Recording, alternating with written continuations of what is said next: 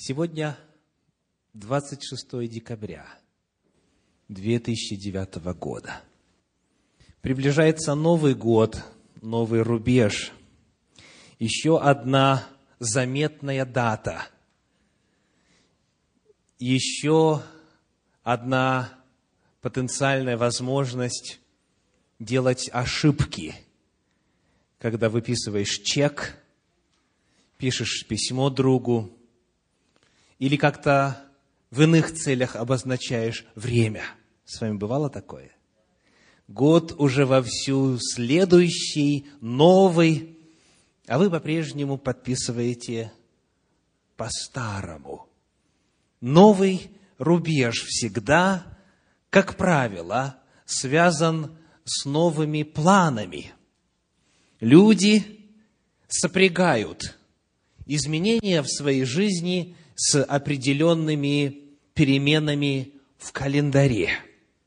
Известно, что в канун Нового года многие сами себе и окружающим дают обещания, принимают решения об изменении жизни.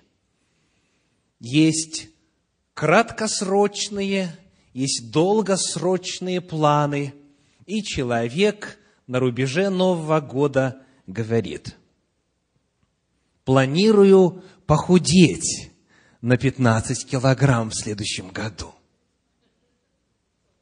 Лучше в фунтах измерять, да? Давайте скажем, планирую похудеть на сколько получится? На, на 30 фунтов в следующем году. Почти вдвое больше – кто-то говорит, я думаю закончить образование в следующем 2010 году. Кто-то говорит Господу, я даю обед жениться, выйти замуж в следующем году. Кто-то говорит, я планирую креститься, с Господом заключить обет приблизительно в следующие пять лет. Я думаю, что неплохо было бы после вот стольких месяцев и в некоторых случаях лет посещения Центра Духовного Просвещения наконец-то официально путем исповедания веры стать членом этой церкви, членом тела Господня когда-нибудь э, в будущем. Краткосрочные, долгосрочные планы естественны для каждого значимого рубежа в жизни человека. Сегодня Проповедь моя называется одним коротким словом – ныне. Ныне. Четыре буквы. Ныне. Давайте откроем послание к евреям, четвертую главу, и прочитаем там седьмой стих. Послание к евреям, четвертая глава, седьмой стих говорит, «То еще определяет некоторый день ныне, говоря через Давида после столь долгого времени, как выше сказано, ныне, когда услышите глаз Его, не ожесточите сердец ваших. Именно об этом дне пойдет сегодня речь в проповеди. О дне, который назван вот этим словом «ныне». Это название – моей сегодняшней проповеди. Вначале нам необходимо немножечко расположиться в районе 3 и 4 главы, что касается последовательности событий. Нам необходимо сориентироваться во временных отрезках здесь. Итак, какие эпохи вмещает в себя вот это короткое слово «ныне»? «Ныне». Посмотрим. Послание к евреям, 4 глава, стихи 3 и 4. 3 и 4. В конце третьего стиха сказано, «Хотя дела его, то есть дела Божьи, были совершены еще когда? в начале мира, на заре человеческой цивилизации. Дела его были совершены. Ибо, следующий четвертый стих, ибо негде, и мы точно знаем где, где? Книге «Бытие» во второй главе сказано о седьмом дне так. «И почил Бог в день седьмой от всех дел своих». Итак, первая эпоха, которая описывается, это эпоха первозданного Божьего творения. Земля была прекрасна, она была хороша весьма, только что вышла из рук Творца. Вот это первая эпоха.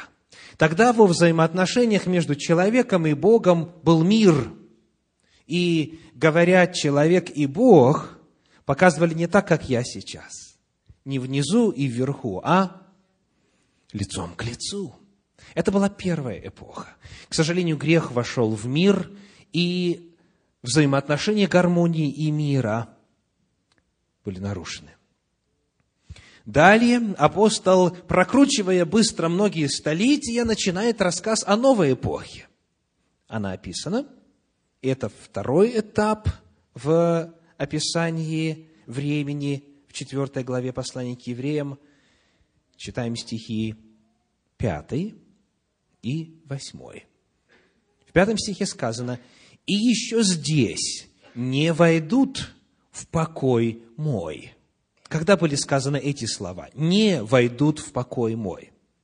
Они были произнесены через Моисея, Богом, израильскому народу в 15 веке до нашей эры. Когда они уже вышли из земли египетской, дошли до земли обетованной, стояли на границе и послали разведчиков – соглядатаев, чтобы подробнее узнать, какова же эта земля. Вот тогда прозвучало Божье определение «не войдут в покой мой». В восьмом стихе сказано, «Ибо если бы Иисус Навин доставил им покой, то не было бы сказано после того о другом дне». Итак, первая эпоха – это сотворение, вторая эпоха – это выход народа Божия из Египта и попытка овладения ханаанской землей и частичное ею овладение в период жизни преемника Моисея Иисуса Навина. Они не овладели ею полностью. Так вот, вторая попытка, второй этап, когда слово «ныне» было уместно. Бог говорит, ныне, сейчас я открываю для вас удивительные возможности верою принять мой подарок, мое наследие и вступить в обетованную землю и сделаться ее собственниками. Это второй этап. Какой третий этап описан в четвертой главе послания к евреям? Давайте прочитаем с вами стихи 6 и 7. Евреям 4 глава, стихи 6 и 7. Итак, как некоторым остается войти в него, а те, которым прежде возвещено, не вошли в него за непокорность, то еще определяет некоторый день, ныне, говоря через Давида после столь долгого времени – как выше сказано, ныне, когда услышите глаз Его, не ожесточите сердец ваших. Итак, со времени эпохи Моисея, от 15 века до нашей эры до времени Давида прошло сколько? Пять столетий, пять веков. Это десятый век до нашей эры. И Бог вновь обращается и говорит спустя такое долгое время. Вновь говорит, ныне, ныне. Давайте посмотрим, как это звучит непосредственно в книге Псалтирь. Книга Псалтирь, 94 глава, стихи с 7 по 11. Псалом 94, стихи с 7 по 11. «Ибо Он есть Бог ваш, Он есть Бог наш, И мы, народ паствы Его, и овцы руки Его. О, если бы вы ныне послушали глаза Его!» И вот Божий глаз звучит. «Не ожесточите сердца вашего, как в Мериве, как в день искушения в пустыне, где искушали меня отцы ваши, испытывали меня и видели дело мое. Сорок лет я был раздражаем родом сим и сказал, это народ, заблуждающий сердцем, они не познали путей моих, и потому я поклялся во гневе моем, что они не войдут в покой мой». Господь говорит, вновь открывается возможность. Прошло пять столетий, и вы, пожалуйста, вы народ Божий, не упустите возможность, не повторите ошибки минувших поколений, не ведите себя, не поступайте так, как было у вод Меривы, не повторите печальную судьбу тех, чьи кости легли в пустыне. Итак, Первый этап какой? Сотворение земли. Второй – выход из Египта. Третий – времена Давида. И последний, четвертый, одиннадцатый стих, четвертой главы послания к, Рим, к евреям. Евреям 4, 11. Итак, Теперь апостол обращается уже к его читателям, к тем, кто живет в первом веке нашей эры. И так, говорит он, постараемся войти в покой оный, чтобы кто по тому же примеру не впал в непокорность. А перед этим десятый стих давайте покажем. «Ибо кто вошел в покой его, тот и сам успокоился от дел своих, как и Бог от своих. И апостол Павел, обращаясь к своим читателям, говорит, «Итак, постараемся», 11 стих, «постараемся войти». Вновь открывается возможность. Это уже новозаветная эпоха. Сотворение, эпоха выхода из Египта, эпоха Давида, и новозаветное время, эпоха, в которую мы с вами живем. Вот во все эти исторические времена, во все эти периоды звучал Божий глаз. Ныне, сегодня, сейчас не ожесточите сердец ваших и придите ко мне. Посвятите жизнь свою мне.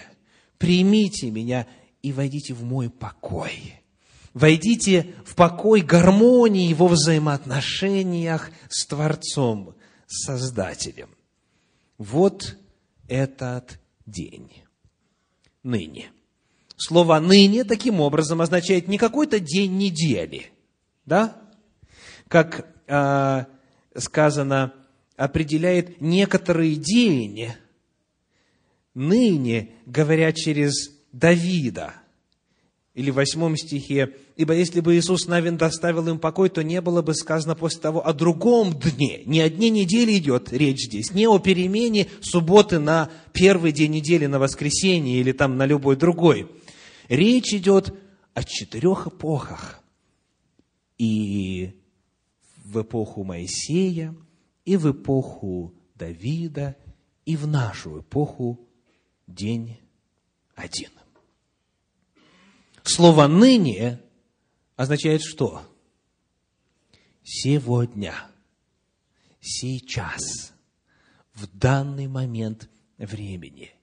Слово «ныне» вбирает в себя всю историю человечества, начиная с грехопадения, потому что с тех самых пор Бог звал, приглашал, убеждал, призывал и говорил, придите – возвратитесь в мой первозданный покой, я желаю вас спасти. Это благодатное время. Всегда звучит Божий призыв. Ныне, сейчас не ожесточите ваше сердце. Однако, хотя Божий призыв звучал всегда и звучит сегодня, тем не менее, из 3 и 4 глав послания к евреям мы узнаем, что этот призыв не для всех является спасительным. Правда? Этот призыв, хоть он до сих пор звучит, не для всех является спасительным. Не все им в состоянии воспользоваться. И нам нужно сегодня ответить на очень важный вопрос.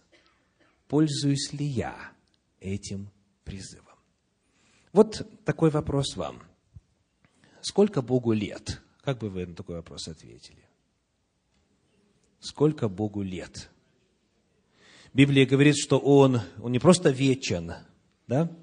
Он, во-первых, каков? Безначален.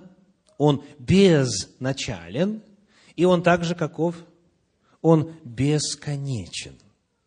Потому категория времени для описания Божьего возраста, она в принципе невозможна. Бог живет над временем. Бог не может сказать, например, когда мне исполнилось 500 тысяч лет, я принял решение создать землю и на ней человека. Он не может так сказать. Он не может также сказать, что когда мне исполнилось пять сот четыре тысячи лет, то есть четыре тысячи лет спустя, я пришел в этот мир в образе человека и искупил его от вечной гибели. Для Бога нет прошедшего, для Бога нет будущего времени. Бог живет исключительно в настоящем. Поскольку Он просто есть, как говорил Иисус Христос, прежде, нежели был Авраам, по логике вещей, что нужно было бы сказать? Я был. Прежде, нежели был Авраам, я был. Ведь ему-то задают в восьмой главе Евангелия Иоанна именно такой вопрос. Тебе нет еще пятидесяти, и ты видел Авраама? И логичный ответ был бы какой? Прежде, нежели был Авраам, я был. Но он так не говорит. Он говорит, прежде, нежели был Авраам, я есмь. Я просто есмь.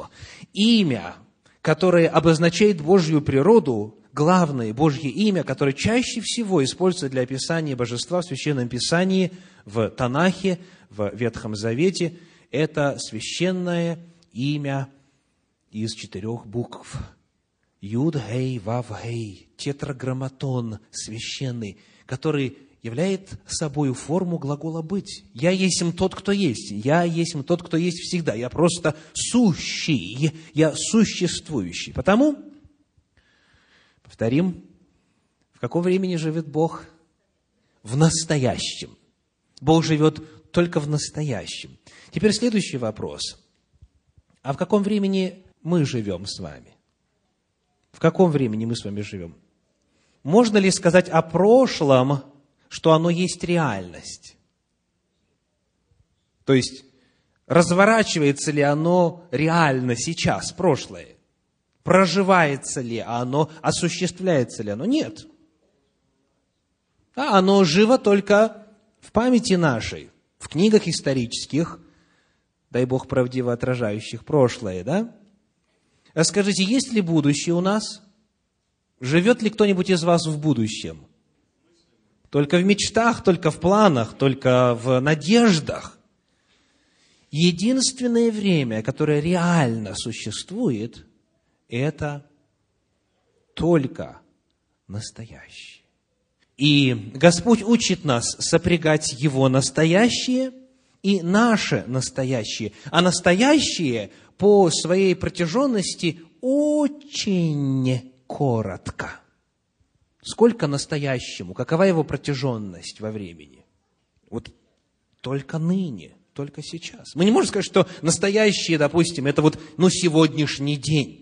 Часть сегодняшнего дня уже не существует, оставшаяся часть еще не существует, и существует только теперешний, нынешний миг – и вот в этом миге осуществляются наши взаимоотношения с Богом. И Господь говорит, вам нужно научиться сопрягать Божье настоящее, Божье ныне и ваше настоящее, ваше ныне. Потому что всего остального в реальности на данный момент не существует. Бога не интересует и не волнует и не заботит наше прошлое. Правда? Каким бы ни был человек греховным, сколь бы много злодеяний не совершил в жизни, или, напротив, сколь бы великим праведником ни был, Бога не это интересует. В книге пророка Иезекииля, ярче всего в 18 главе Господь об этом говорит. Если праведник, который всю жизнь ходил в истине Божьей, все заповеди Божьи соблюдал, потом от этого пути отступит и начнет творить неправду, то будет ли он жив? Нет. Все праведные дела его ему не зачтутся. Потому что определяющим является нынешний момент. Если он встал на другой путь, то пусть он в этом пути немного еще прошел. Он грешник. И напротив, человек оскверняет жену ближнего своего, говорит пророк Иезекииль обкрадывает, грабит, лжет. И многие иные страшные, страшные грехи, страшные по человеческим меркам перечисляются. И потом сказано, если он изберет путь правды, обратиться, покаяться, то что произойдет со всеми страшными грехами? Сказано, ни одно из этих злодеяний не припомнится. Представляете? Вот параметры наших взаимоотношений с Богом. Бога не интересует, что происходило в вашем прошлом. А настоящее – это единственное, что у вас есть, а будущего у вас еще нет. Вы не можете сказать, Господи, вот, вот в течение следующих пяти лет я точно заключу с Тобою завет, потому что вы не располагаете этим временем. У вас его просто нет. Единственное, за что вы можете ручаться и что можете Богу дать, это только нынешний, теперешний момент. Потому главный вопрос, дорогие, для каждого из нас звучит так.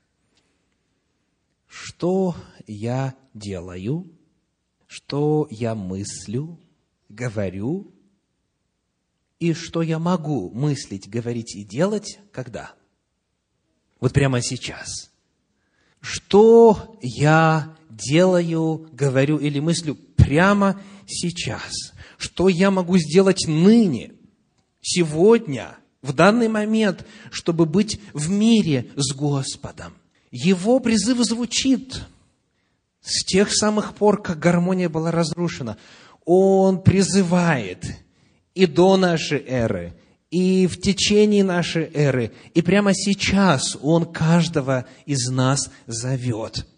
И это единственное, чем мы с вами располагаем в данный момент, задать вопрос, что я в настоящий момент могу сделать, чтобы быть в мире с Господом сегодня. А если этого не произойдет, если вы сегодня не примете то решение, которое Дух Святой уже давно побуждал вас принять. Попросите прощения у кого-то. Совершить исповедание веры перед Господом. Заключить завет с Ним путем полного погружения в воду, как Он пригласил. Дать согласие совершать служение для Господа в Его церкви или для внешних. Если сегодня вы это не сделаете, то Священное Писание нас предостерегает. Давайте посмотрим на опыт израильского народа. Книга числа, 14 глава. Книга числа, 14 глава. Как раз является тем местом, откуда апостол цитирует слова и берет образы для своего наставления в 3 и 4 главе послания к евреям. Предыстория начинается в 13 главе книги «Числа». Числа 13 глава, прочитаем стихи с 26 до конца главы, до 34. Числа 13 глава, с 26 стиха, и мы продолжим чтение вплоть до 4 стиха 14 главы. Читаем. «И, высмотрев землю, возвратились они через сорок дней. И пошли и пришли к Моисею и Аарону и ко всему обществу сынов Израилевых в пустыню Фаран, в Кадез, и принесли им и всему обществу ответ, и показали им плоды земли. И рассказывали ему и говорили, мы ходили в землю, в которую ты посылал нас. В ней подлинно течет молоко и мед, и вот плоды ее. Но народ, живущий на земле, то есть силен, и города укрепленные, весьма большие, и сынов Янаковых мы видели там. Амалик живет на южной части земли, Хитеи и Вусии Марии живут на горе, Хананеи же живут при море и на берегу Иордана. Но Халев успокаивал народ перед Моисеем, говоря, «Пойдем и завладеем ею, потому что мы можем одолеть ее». А те, которые ходили с ним, говорили, не можем мы идти против народа сего, ибо он сильнее нас. И распускали худую молву о земле, которую они осматривали между сынами Израилевыми, говоря, земля, которую проходили мы для осмотра, есть земля, поедающая живущих на ней. И весь народ, смотрите и слушайте, и весь народ которые видели мы среди ее, люди великорослые. Вначале только часть народа была великорослой, теперь уже весь народ великорослый. Там видели мы и исполинов, сынов Янаковых, от исполинского рода. И мы были в глазах наших перед ними, как саранча. Такими же были мы и в глазах их. То есть им даже удалось овладеть методом проникновения во внутренний мир – этих исполинов, и они смогли почувствовать, что исполины думают о них, а не только то, что они думают об исполинах. И вот дальше происходит следующее. «И подняло все общество вопль». Первый стих 14 главы. «И плакал народ во всю ту ночь. И роптали на Моисея и Аарона, все сыны Израилевы, и все общество сказало им, «О, если бы мы умерли в земле египетской, или умерли бы в пустыне сей, и для чего Господь ведет нас в землю сию, чтобы мы пали от меча? Жены наши и дети наши достанутся в добычу врагам. Не лучше ли нам возвратиться в Египет?» И сказали друг другу, «Поставим себе начальника и возвратимся в Египет». Итак, вот именно этот эпизод послужил для апостола основой предостережения его читателям. Вот что произошло. Произошло отвержение воли Божьей по причине неверия. Неверия. Представляете, они приняли решение возвратиться в Египет назад не после поражения от сынов Янаковых, не после того, как они пошли храбро сразились, попытались изгнать эти языческие народы. А после чего? После того, как Хагляда, Саглядатаи сказали, мы не сможем. Подождите, а откуда известно, что вы не сможете? Кто сказал, что вы не сможете? Ведь, смотрите, решение их было принято не на основании факта, а на основании чего? На основании гипотетических соображений. То есть, получается, Бог говорит, вы пойдете, завоюете и сможете, а соглядатые говорят, мы не сможем, мы не завоюем, но будем завоеваны. И тогда получается выбор. Кому верить? Богу который говорит, я дал вам в наследство, это ваше, вам только нужно пойти взять. Или человеку, который говорит, нет, это слишком сложно. Вот первое, что происходит в этой истории, это и есть суть и причина падения, неверие. препятствия кажутся слишком огромными. Современные путешественники в ханаанскую землю говорят очень похожие фразы. Все препятствия кажутся им огромными великанами. Они говорят, мой муж категорически против того, чтобы я заключила завет с Господом. Проблема эта какая? Непреодолимая. Это великан, которого я не смогу одолеть. Все мои родственники, говорит другой, ополчатся против меня. Меня уже предупредили, что если не перестану ходить в эту церковь, то меня больше за своего признавать не будут. Другие говорят, я потеряю всех друзей своих, если твердо встану на позиции воли Божьей, заповеди Божьих и веры в Иисуса. Кто-то говорит, я потеряю выгодную работу, если я стану в соответствии с четвертой заповедью посвящать Господу Его святое время, день субботний. Или очень распространенный, у меня просто не хватит сил жить по заповедям Божьим. Я не могу дать Господу обед и потом его нарушить. Итак, Господь говорит, я поддержу тебя, я укреплю тебя. Пойдешь ли через огонь, что дальше? Не обожжешься. Пламя тебя не опалит. Пойдешь ли через реки, они тебя не потопят. Господь очень много оставил чудных, удивительных, драгоценных обетований. Это воля Божья. Он говорит, что каждый должен заключить с ним завет.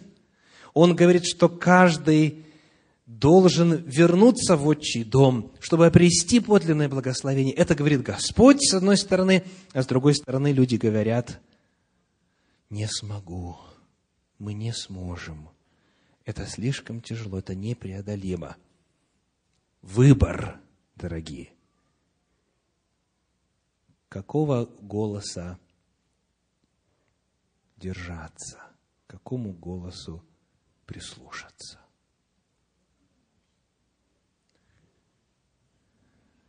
Что было дальше?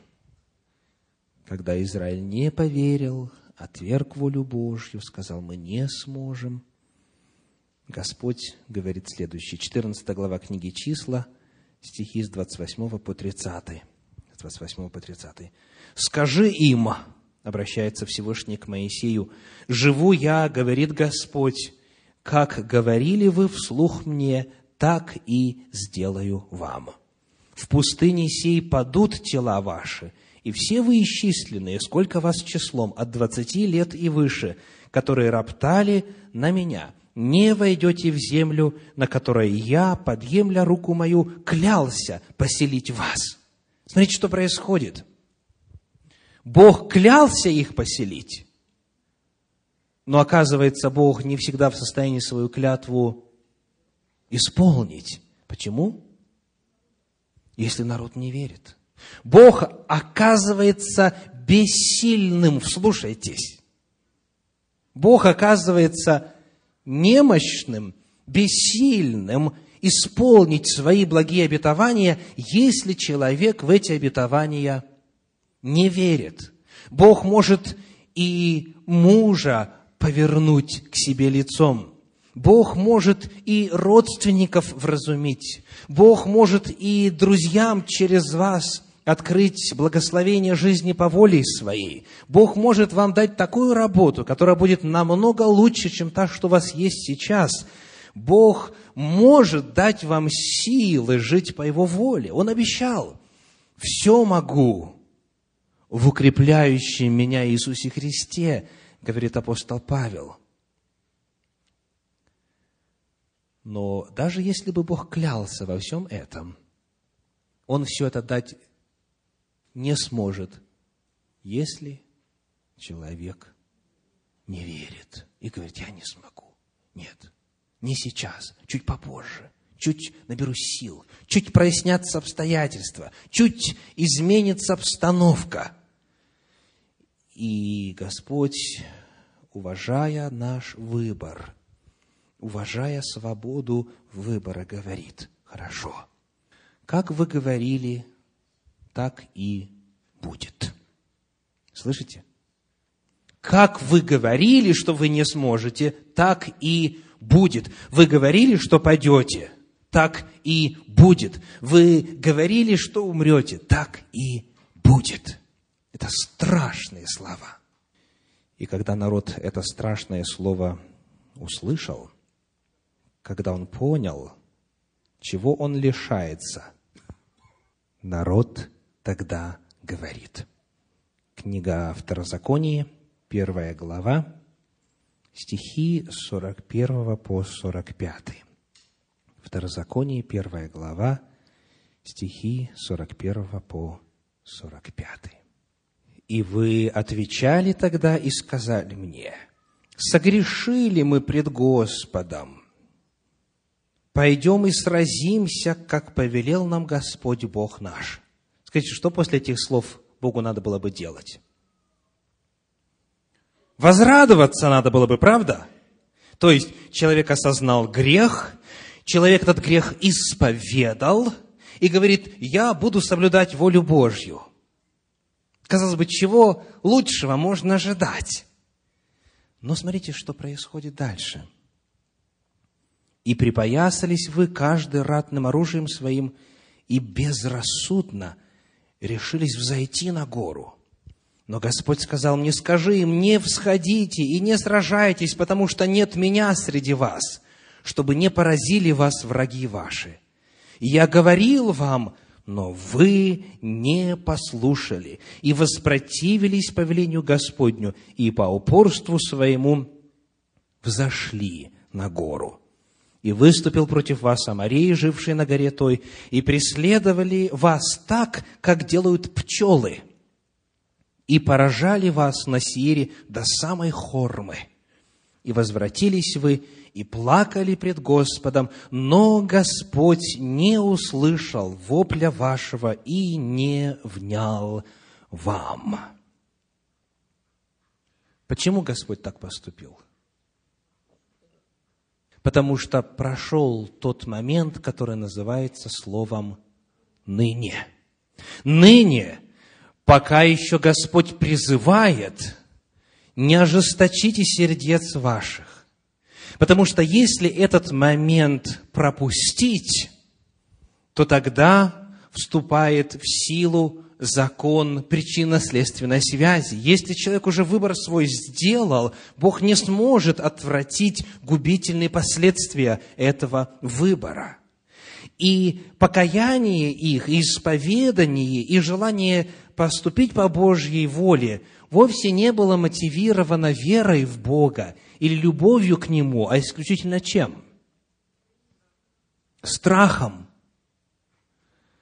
Вот этим животным инстинктом самосохранения. Страшно звучит, что все тела, все кости наши в пустыне падут.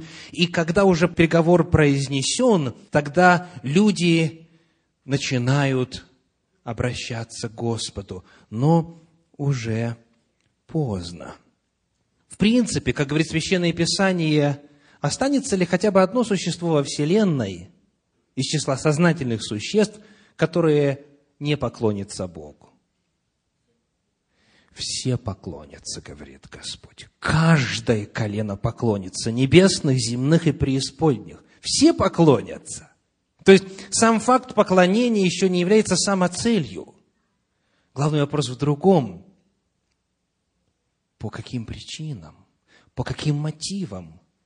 Почему человек это делает? В книге послания к римлянам в 14 главе, в стихах 10 по 12, об этом сказано так. Римлянам глава 14, стихи с 10 по 12.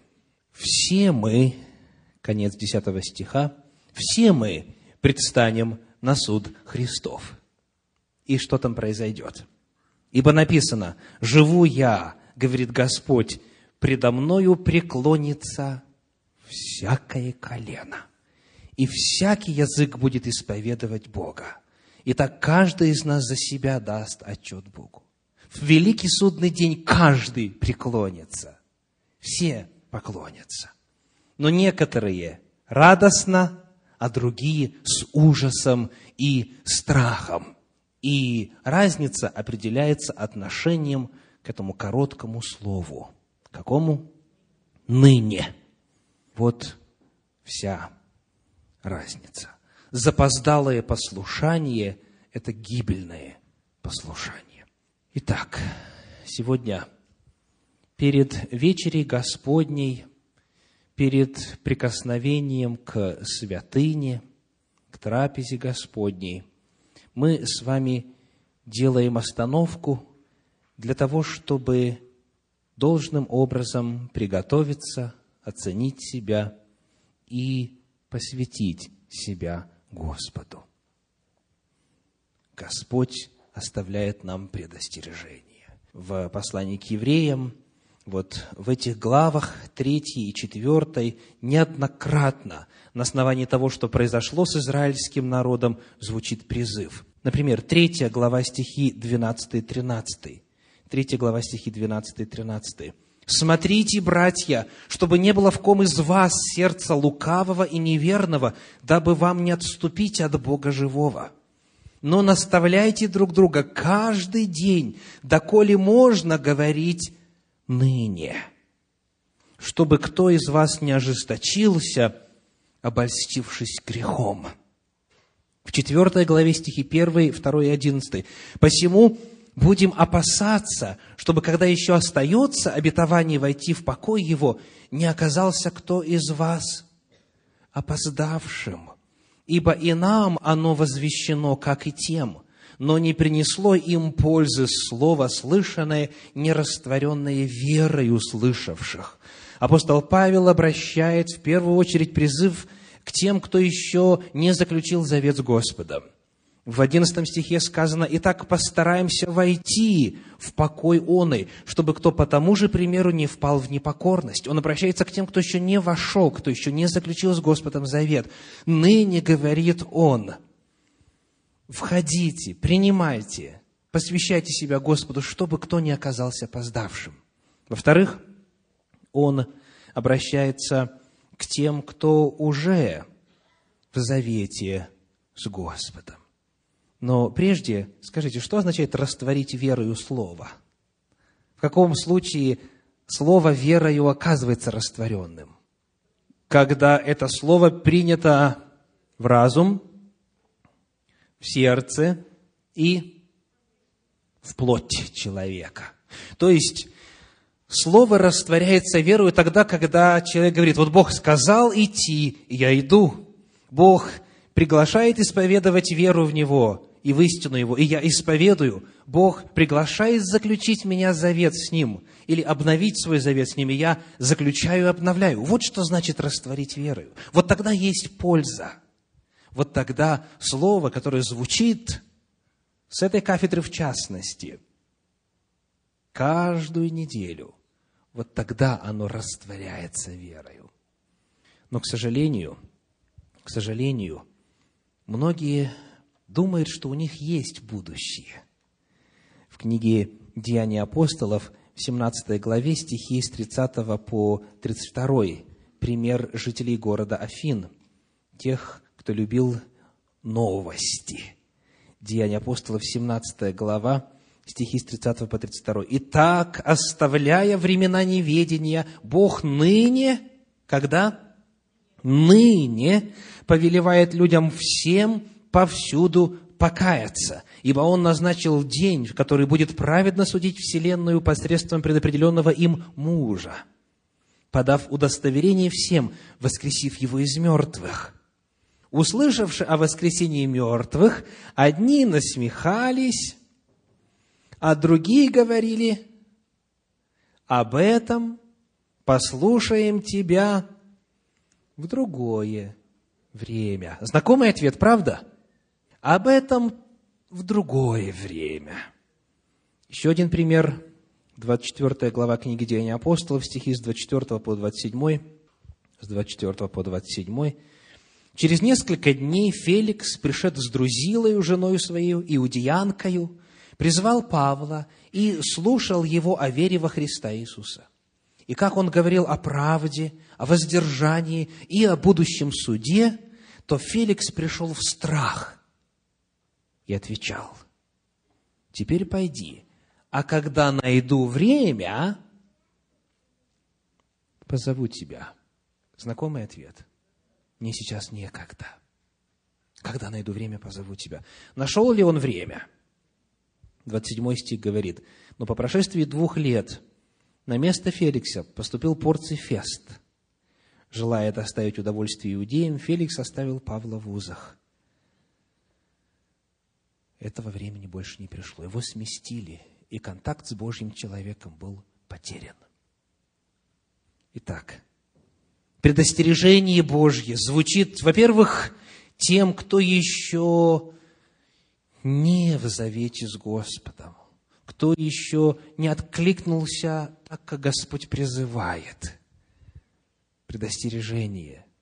Не опоздайте, чтобы кто не остался из вас опоздавшим. Ныне, сейчас, не завтра, не в будущем.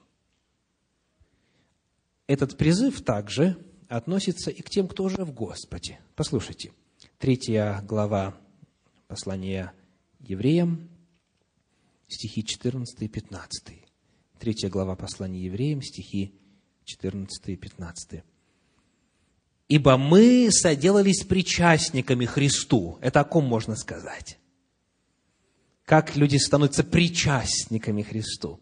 Уверовав и крестившись полным погружением в воду во имя Иисуса Христа. Итак, мы сделались причастниками Христу, если только начатую жизнь твердо сохраним до конца, доколе говорится «ныне», когда услышите глаз Его, не ожесточите сердец ваших, как во время ропота. Представляете?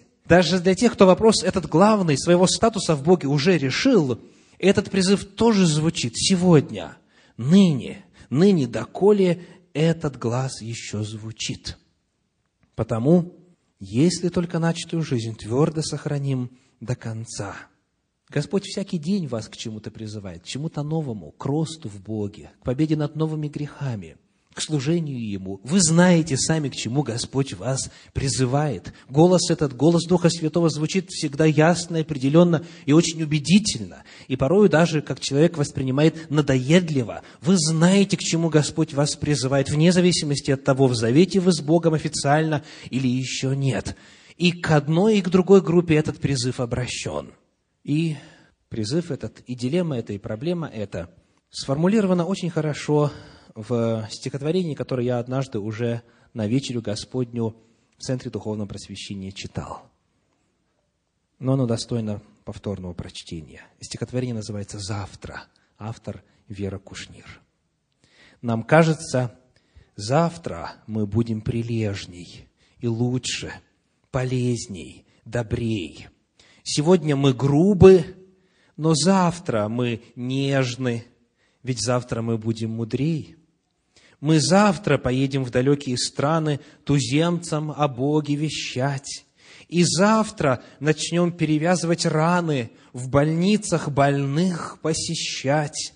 Мы завтра проведаем старого друга, и завтра напишем родным, и завтра кому-то окажем услугу, не только своим, но чужим. Мы завтра пожертвуем крупную сумму с деньгами опасно спешить, ведь деньги не шутка. Здесь надо подумать. Нужда ж никуда не сбежит. Мы завтра друг друга простим без упреков, и завтра друг друга поймем, и завтра весь опыт духовных уроков применим и в жизнь проведем – мы завтра покаемся в жизни бесплодной, в последнем предсмертном бреду. Оденем раздетых, накормим голодных, разделим чужую нужду. Мы завтра поймем, что такое спасение, и завтра пойдем за Христом. И завтра преклоним пред Богом колени, не ныне, а завтра, потом. Так в планах на завтра, что скрыто в тумане, за годом уносится год. А что, если завтра возьмет и обманет? Что, если совсем не придет? Сегодня звучит голос Божий. Сегодня Господь вас призывает посвятить себя Ему, сделать то, к чему Он вас долго и упорно звал. Сегодня не ожесточите сердец ваших. Сегодня обретите в Боге покой. Сегодня звучит Его глаз.